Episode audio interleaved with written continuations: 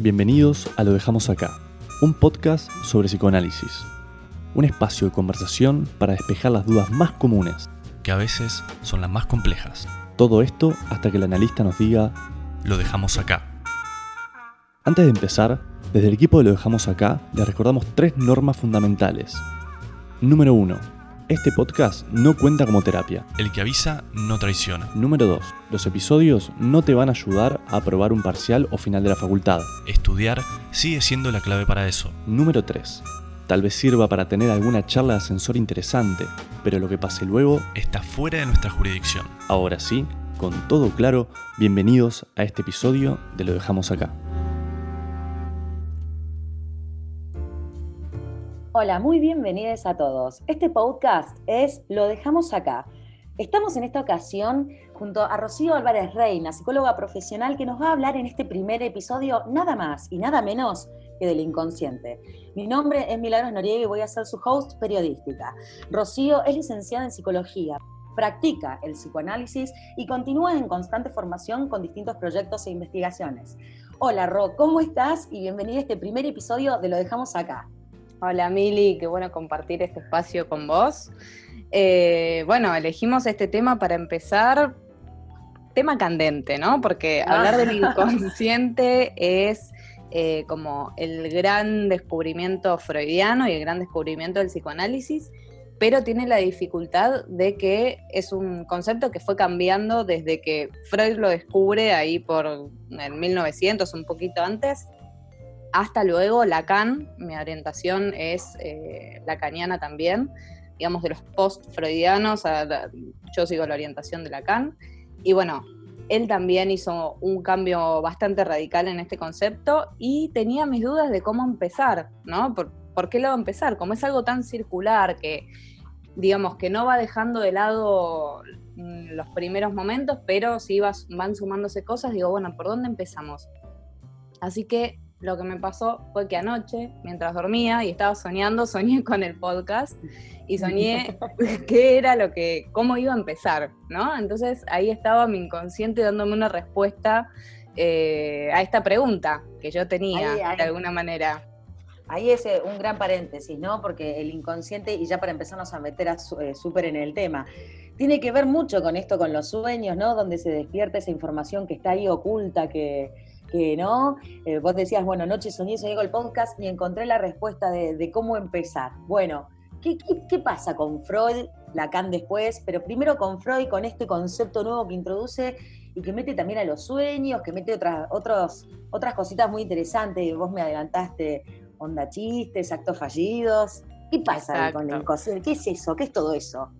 Bueno, mira, eh, Freud en realidad todo empieza cuando él tiene un sueño, justamente, que es el sueño de la inyección de Irma, que es una paciente de él. Freud era neurólogo, estuvo a punto de descubrir la neurona, de hecho, pero tuvo este sueño que él lo cataloga como la piedra angular del psicoanálisis y es lo que hace pegar un volantazo en toda su, su bueno, lo que él venía investigando, ¿no? Él era, en realidad era médico. Eh, entonces, bueno, a partir de este sueño de la inyección de Irma, que es súper interesante, que lo pueden leer, él dice, hay algo acá, ¿no? Y un poco como que pide disculpas también cuando leemos e, este texto, que es espectacular.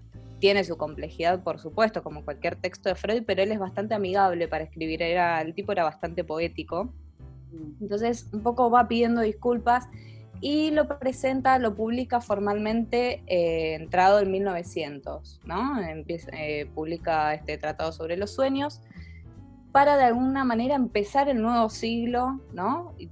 Haciendo un cambio de paradigma. Entonces, él se da cuenta, soñando que había mm, algo ahí que pujaba por salir, ¿no? Entonces, bueno, esta, esta cuestión del inconsciente como... Eh, como algo que se nos viene a manifestar de alguna manera, ¿no? Como que se escapa. Uno no lo puede controlar. Muchas veces cuando los pacientes llegan a análisis, mm, dicen, bueno, a mí me, pasa tal cosa, ¿no? Y no sé por qué me sucede. Este no saber por qué me pasan las cosas tiene que ver con, esta cuestión del inconsciente, ¿no? De lo reprimido que de alguna manera quiere volver a emerger. Ahí está. A ver, ¿por qué iría yo a terapia a revolver esa cosa oscura, esa caja inconsciente que no sé ni qué tiene y andás a ver qué me da a conocer? ¿Por qué? ¿No? ¿Qué, hmm. es lo que uno tiene que ir a buscar ahí? A ver, para empezar, que, bueno, que siempre el motor para ir a, para empezar cualquier terapia siempre es el malestar, ¿no? El primer puntapié generalmente es la angustia. Mm. Entonces, ¿qué es lo que me está angustiando? Muchas veces uno tiene alguna idea, ¿no? Pero es en análisis que se da cuenta que hay algo más ahí atrás, más allá de lo que trae en un primer momento. Digo, ¿cuál es el sentido de ir a revolver? Te voy a contestar con a vos que te encantan las frases hechas, que sos un compendio de frases hechas. Digo, el hombre es el, el único animal que tropieza dos veces con la misma piedra. ¿Por qué? ¿No? ¿Por qué repetimos? ¿Qué es lo que descubre Freud? Que aquello que está reprimido, aquello que causó malestar y que cae bajo la barra de la represión, retorna de algún otro modo, ¿no? ¿Y cómo retorna? Mm. Bueno, muchas veces retorna en acto. Mm. Entonces uno está de repente, eh, se escucha, ¿no? Cuando, cuando un paciente dice, bueno, a mí siempre me pasa que me dejan, ¿no? O a mí siempre me pasa que me echan de, los laburos. El patrón que se repite. Exacto. ¿Qué es eso que se mm. repite? Bueno, ahí está el inconsciente, ¿no? Ahí hay un acto inconsciente que se está se está actuando eso que está reprimido, ¿no? De alguna manera, en un primer momento, eh, eh, para el psicoanálisis, ¿no? Para Freud, que fue quien lo inventó y quien, bueno, fue haciendo con su práctica y fue, por supuesto, evolucionando, claro. En un primer momento, para él, era hacer consciente lo inconsciente, ¿no? Poder, con eso, con eso uno se curaba. Bueno, mm. sirvió durante un tiempo porque no nos olvidemos que las primeras pacientes de Freud eran mujeres que tenían síntomas conversivos, o sea, síntomas en el cuerpo que terminaban con un brazo paralizado o con mm. eh, cosas que no respondían al orgánico.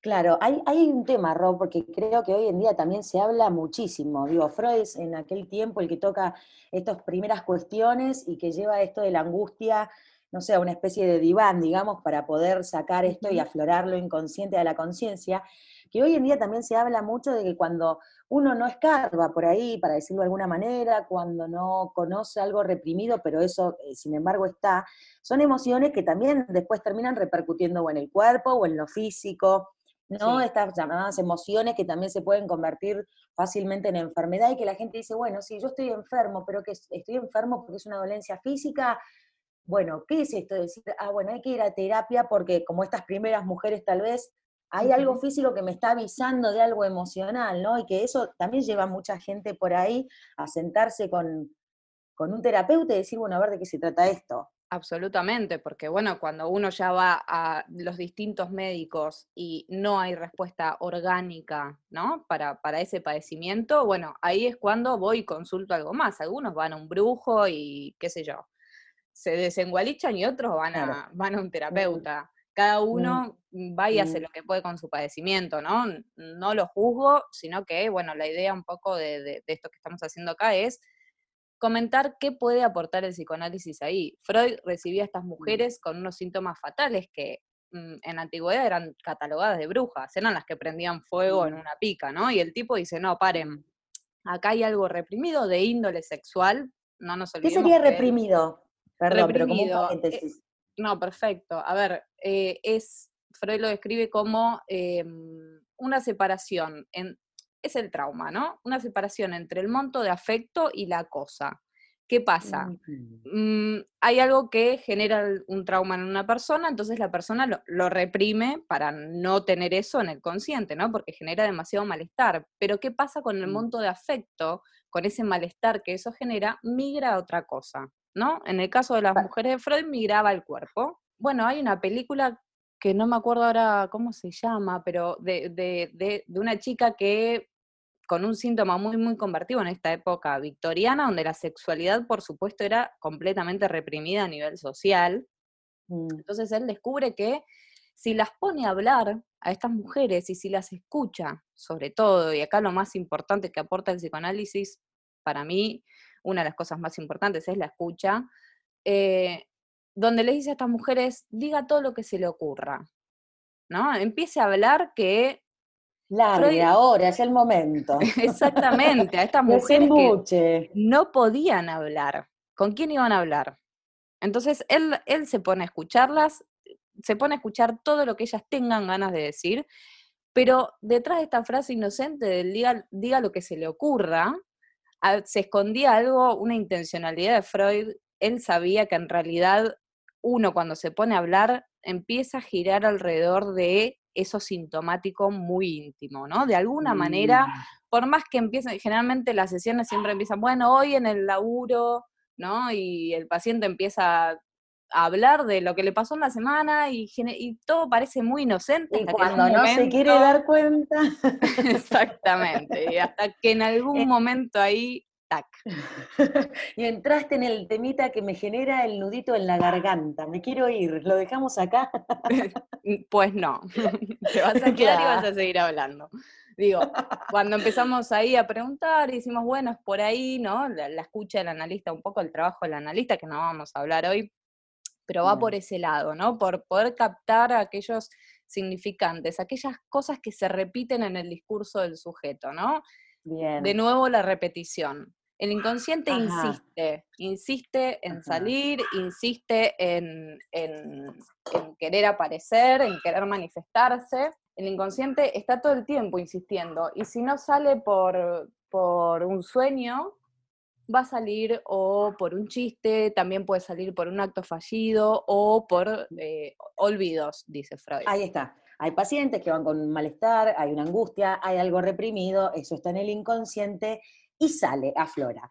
Pero una de las cosas en las que sale ¿no? esta información es, como vos dijiste, o en los sueños, pero hay algo más evidente que está el temita que yo creo que a todo el mundo le debe interesar, el de los chistes actos fallidos. Actos fallidos es algo bien psicoanalítico, lo dejamos para después. El tema de los chistes, ¿qué pasa con el chiste? ¿Qué estoy revelando de, de mi inconsciente que no, ni yo sé en qué chiste? Bueno, a ver, si pensamos al inconsciente como de alguna manera es, tiene algo de verdad, ¿no? De la verdad del sujeto. Eh, en los chistes hay una verdad velada, digamos, hay veces que las cosas es mejor decirlas eh, con un chiste, ¿no? pueden decirse mediante el chiste en vez de decirlas directamente. Freud tiene todo un artículo, un apartado que se llama El chiste, que es completamente aburrido porque se encarga de desarmar el chiste justamente y, bueno, termina siendo bastante... Y el chiste, claro. Y el chiste, bueno, nada, lo desarmó todo al final. Pero bueno, un poco va en esta vía, en, un poder decir de alguna manera eso que duele. Entonces, bueno, detrás de los chistes homofóbicos o los chistes racistas, hay algo bastante íntimo puesto en juego eh, mm. que dice más del que hace el chiste que del de la víctima del chiste, ¿no?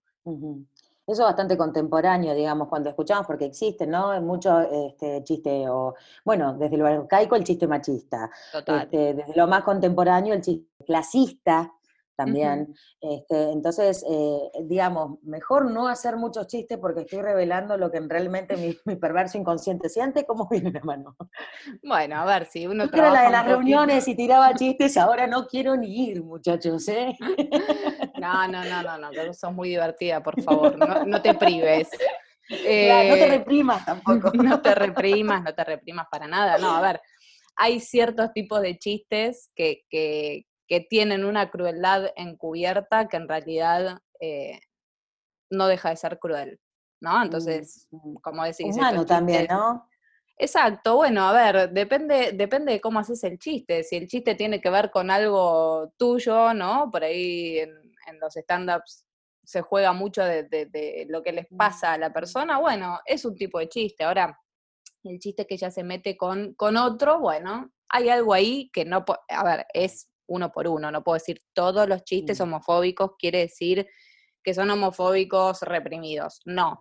Pero bueno, hay algo ahí que puja por salir y sale por ahí. Hay gente que es muy insistente con los chistes homofóbicos, ¿viste? Personas que no paran con el... Bueno, hermano, es hora de que vayas a hurgar un poco a ver qué hay ahí porque efectivamente tenés alguna pregunta que no te animás a hacerte, ¿no? Pero bueno. el, psicoanálisis eh, en, este tema también... Eh, ha incidido mucho, ¿no? Con, cambiar ciertas costumbres porque revelaban algo y ahora lo sabemos de alguna manera. Bueno, En Argentina tenemos, la verdad que mucho, mucho trabajo analítico, digo, la gente se analiza muchísimo, forma parte de nuestro discurso colectivo, el inconsciente, eh, estás proyectando, ¿no? Cualquiera sabe más o menos eh, qué es proyectar, más vale que no a mm. un nivel de, clínico de un estudioso o practicante de psicoanálisis, pero, pero estamos mm. bastante noticiados ¿no? de, estas cuestiones, entonces lo hacemos saber. Eh, mm. pasa, por ejemplo, vos nombrabas los actos fallidos. Bueno, eh, el cierre de campaña de uno de los últimos presidentes argentinos, que fue en Jujuy, el tipo dijo, voy a aumentar la pobreza, y la gente, eh, bravo, bravo, todos aplaudiendo, ¿no? Y el tipo dijo la verdad. Entonces, hay algo del inconsciente que puede pensarse como una verdad del sujeto, que también incomoda mucho, porque, por supuesto, eh, al sujeto le cuesta hacerse cargo de su inconsciente, ¿no? Cuando llega análisis es, mm, bueno, yo no sé por qué me pasa esto, no sé por qué siempre termino acá. Bueno, no sabes, pero lo mm. sabes, entonces vamos a, vamos a buscarlo, ¿no? Un poco, un poco el trabajo en análisis es en esa dirección, en, bueno, a ver, eh, en realidad la piedra, no tropezás con la misma piedra, sino la piedra está dentro de tu zapato. Vamos a ver cómo hacemos que el calzado vaya más cómodo, ¿no? Bueno, hay entonces una intención de, las personas que dicen, bueno, voy a hacer terapia de esto, de por lo menos de quitarse, por lo menos la misma piedra siempre del zapato y decir, bueno, después me quiero equivocar, pero con otra cosa, pero esto que me está pasando ya no quiero que, no quiero repetirlo. Esto, esto de la repetición, la presión, todo va con el inconsciente. Listo, me siento. Empiezo a hablar, ¿cómo es el proceso para poder llegar al inconsciente? Freud, no sé si hacía hipnosis. Es interesante lo que decís de la hipnosis y que lo menciones, porque eh, sí, bueno, en la época de Freud la hipnosis era, era un primer momento, digamos, mm, el psicoanálisis, él lo toma, digamos, para su práctica, pero la verdad que era bastante malo hipnotizando, era muy bueno para muchas cosas, pero para hipnotizar era malo. Pero ¿de qué se da cuenta el tipo? Y ahí está otro, otro de sus aportes. Que no importa, digamos, cuando uno bajo, bajo la hipnosis, ¿no? Bajo la, la inducción de un otro, en realidad, mm. sí, veía que los sujetos decían su verdad, ¿no? Pero luego cuando volvían a la conciencia y el médico les repetía, vos dijiste esto, esto y esto, la persona, por supuesto, Exactamente. Yo, de ninguna manera. Entonces no sirve de nada. Y por eso un, trabajo analítico también puede ser largo, porque el analista puede darse cuenta mm, rápidamente de qué va la cosa, pero no sirve que lo diga el analista. Lo tiene que decir y se tiene que escuchar el sujeto, ¿no? Entonces, esto que hace Freud de ponerlo a hablar de manera consciente, sabe que en algún momento va a llegar. Mm. ¿no? Hay que tener paciencia. Algo que, bueno, que, hoy en día, eh, con, esto del todo ya, del todo rápido, mm, no se tiene, ¿no? Mm, Pero bueno, un poco el objetivo de para qué, de qué me sirve a mí conocer mi inconsciente o aprender a leer mi inconsciente, bueno, justamente es a poder prevenir, poder maniobrar antes de que estés volviendo a tropezar con esa piedra que tenés en el zapato, ¿no? Digamos, poder anticiparte, poder decir, bueno, mm, estoy yendo otra vez a este mismo lugar, ¿no? Estoy haciendo que me echen del laburo otra vez y tomar la decisión si mm, querés hacerte echar o no, pero que sea una decisión subjetiva, ¿no? Comprometer al sujeto ahí con su síntoma, con su goce, que es otro término psicoanalítico que este lo aporta Lacan y que tiene toda otra complejidad que, que bueno, que en algún otro episodio, lo, por supuesto, lo vamos a retomar. Lo vamos a anotar, el goce. El goce. Me gusta la palabra. Sí. pero no tiene que ver con el disfrute, sino con algo del exceso, ¿no? Con cierto, mm, podríamos pensarlo como cierto disfrute en el malestar, ¿no? Mm, claro, el placer en el displacer. Exacto, la queja neurótica el que la queja del neurótico de la eh, a mí siempre, ¿no? Que está fuera, la culpa siempre está fuera, mm. es de los demás, es del otro que le hace. Perdóname que te hago un stop, pero no, acá esto tiene esto es fundamental. para cortar. Porque eh, eh, esto de que somos neuróticos, porque tengo mm. entendido que en psicología todos los seres humanos en realidad somos neuróticos, no es que nadie escapa de ello. ¿Qué significa?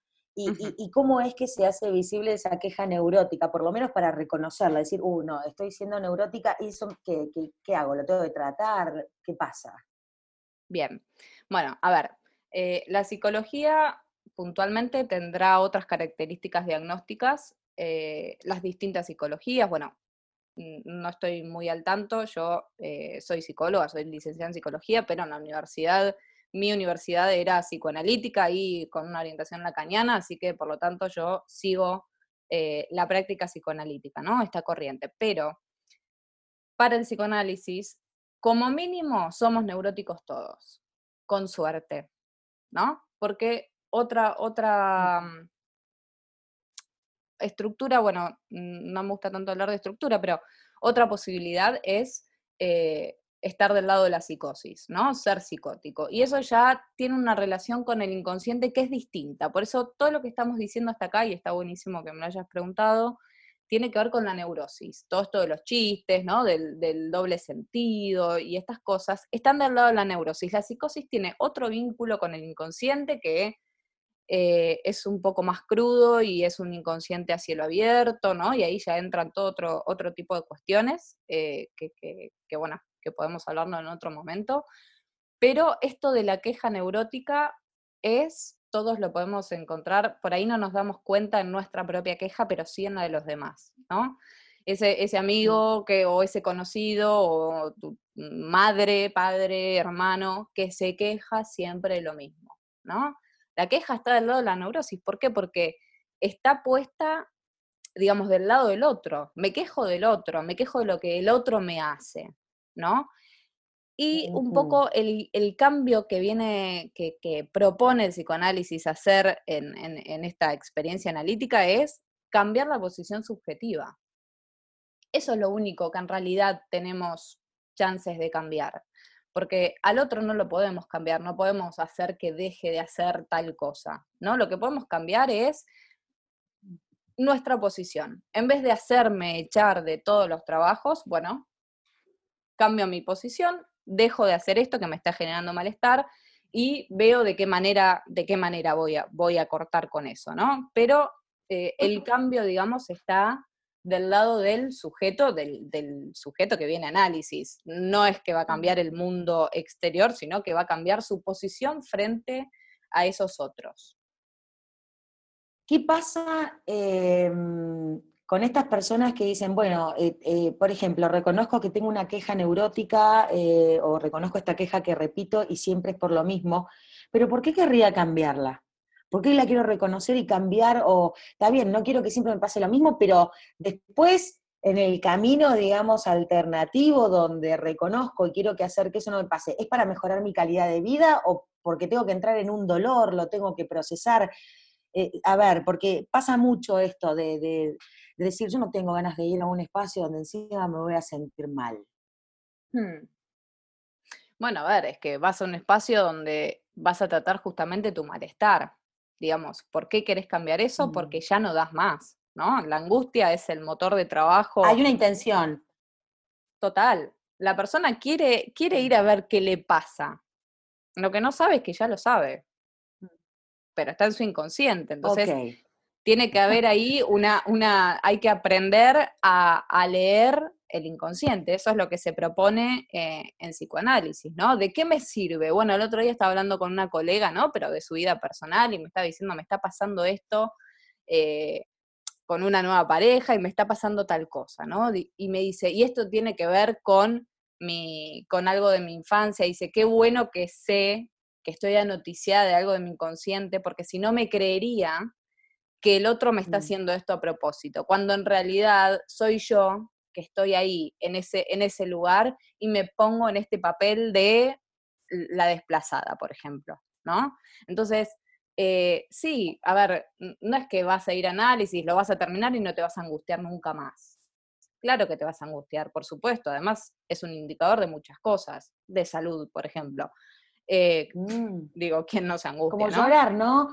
Sí, sí, como llorar, porque esto de que a veces, eh, eh, yo he visto hasta videos de YouTube, porque uno le puede pasar que buscas, qué sé yo, PDFs de autoayuda, lo que fuere, yo encima leo de todo, pero a muchos le pasa que incluso, eh, no sé, este, hasta videos de meditación, llora, no está mal, procesa lo que te sucede, ¿no? Como que hay una tendencia en este tiempo ya de haber dejado atrás que eso de estar angustiado era un signo de infelicidad, mejor ni mostrarlo, mejor ni decirlo.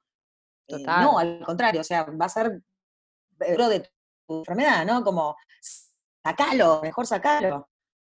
Sí, sí, mejor sacarlo, eh, mejor trabajarlo, mejor hacer algo con eso, ¿no? Si uno se hace el tonto con su angustia, bueno, puede hacerlo durante cierto tiempo, pero en algún momento mm, te va a explotar en la cara, ¿no? Y es ahí cuando uno, generalmente, es cuando uno va a consulta.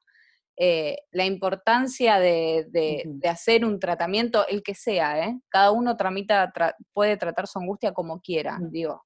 No, no voy a decir cómo hacerlo, pero, pero sí es cierto que hay algunas técnicas, eh, sobre todo las que apuntan a, más a lo yoico y a lo consciente, ¿no? Que bueno, que dejan de lado toda esta parte inconsciente que nos hace volver una y otra vez al mismo lugar y no sabemos por qué. Entonces, la propuesta del psicoanálisis ahí es interesante por esto, porque mm, hay algo más, además de, de, lo consciente, que en algún momento Mm, todo, todo eso consciente que está muy bien, que tiene que ver con, la meditación y con un montón de técnicas que ayudan a, paliar un poco la angustia, bueno, en algún momento fallan. ¿no? Y eso se vio mucho durante la pandemia. Mm, mm, hacer la masa madre, entrenar, meditar, llenar el día de cosas para no pensar. Y al final, bueno, uno está encerrado. Exacto, y, y, bueno, y luego ver muchas de estas cuentas que promovían esto en Instagram, por ejemplo, reconociendo que, bueno, se me acabaron los recursos, dicen, ¿no? Se me acabaron las herramientas, ya no doy más, no sé cómo seguir. Bueno, ahí está el psicoanálisis para seguir y para, para proponer algo más. Eh, ya nos queda poco tiempo, pero eh, para cerrar este tema de que, es súper, eh, creo que hasta incluso ha sido una conversación bastante superficial porque veo que va llevando a conceptos súper profundos y que incluso está re bueno de conocer y me dan ganas de saber más de psicoanálisis, que incluso ir a terapia hace que uno aprenda de psicoanálisis. No, no, porque no es solo, ah, voy a revolver mi porquería, voy a revolver mi porquería, ¿no? Es también un curso sobre todo esto, es una nueva, es una línea, una rama que uno aprende también, ¿no? Absolutamente. De hecho, un, alguien que quiera dedicarse a la práctica del psicoanálisis, además de estudiar muchísimo y hacerlo durante toda la vida, porque lo tiene que hacer durante toda la vida, em, si no hace su propio análisis, tampoco puede entender la teoría en su totalidad. Bueno, a ver si es posible, ¿no? Entender todo, ¿no? El psicoanálisis mm. sostiene que no, el discurso analítico sostiene esta falta y este todo no mm. se puede, ¿no? Que, que, a muchos los angustia, pero en realidad viene a aliviar, viene a aliviar el todo no lo puedo. Pero sí es cierto que sin hacer un propio recorrido analítico es imposible entender la teoría y es imposible devenir analista para ir eh, un poco cerrando y, dando un redondeo a lo que veníamos hablando, decíamos que es bueno poner la angustia en palabras y llevar a la conciencia lo inconsciente. Vos me dirás, y nos dirás a todos, si es justamente eh, eh, el psicoanálisis la rama, digamos, este, profesional o intelectual, donde uno puede ir a hurgar por ahí, porque después hay un montón de terapias alternativas que por ahí mm, no, van tanto ahí a la llave, te duele, pero hablan mucho de la conciencia, del estar aquí, del estar ahora, ramas filosóficas, religiosas, ¿no? Un, hoyo, diría, conciencia y, aquí. Pero ¿qué, qué, por qué el psicoanálisis eh, sería también bueno en ese sentido, como terapia? Bueno, porque justamente el psicoanálisis propone otra cosa. ¿no? Propone justamente más que, más que lo consciente, propone trabajar el inconsciente.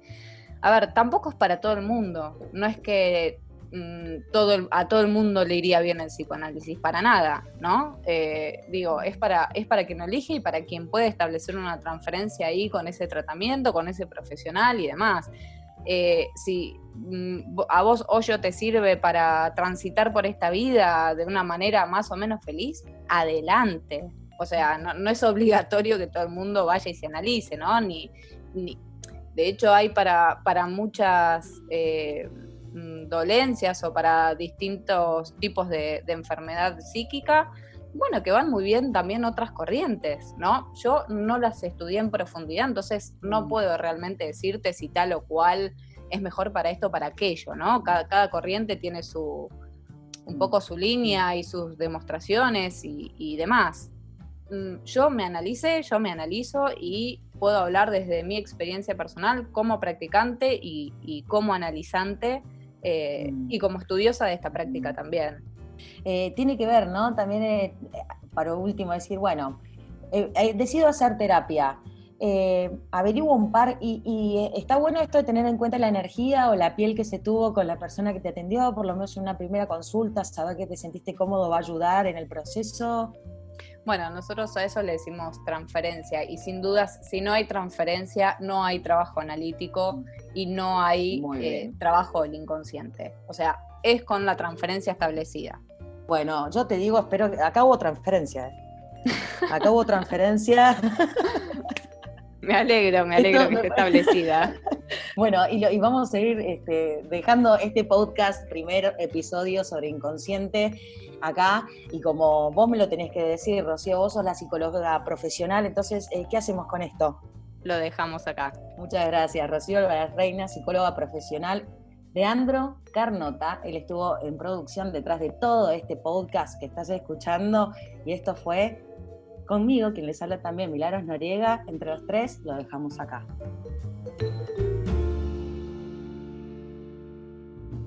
Este fue el primer episodio de Lo dejamos acá. Recuerden que para contactarse con nosotros nos pueden buscar en nuestro Instagram, arroba lo dejamos acá. Gracias por escucharnos y hasta la próxima.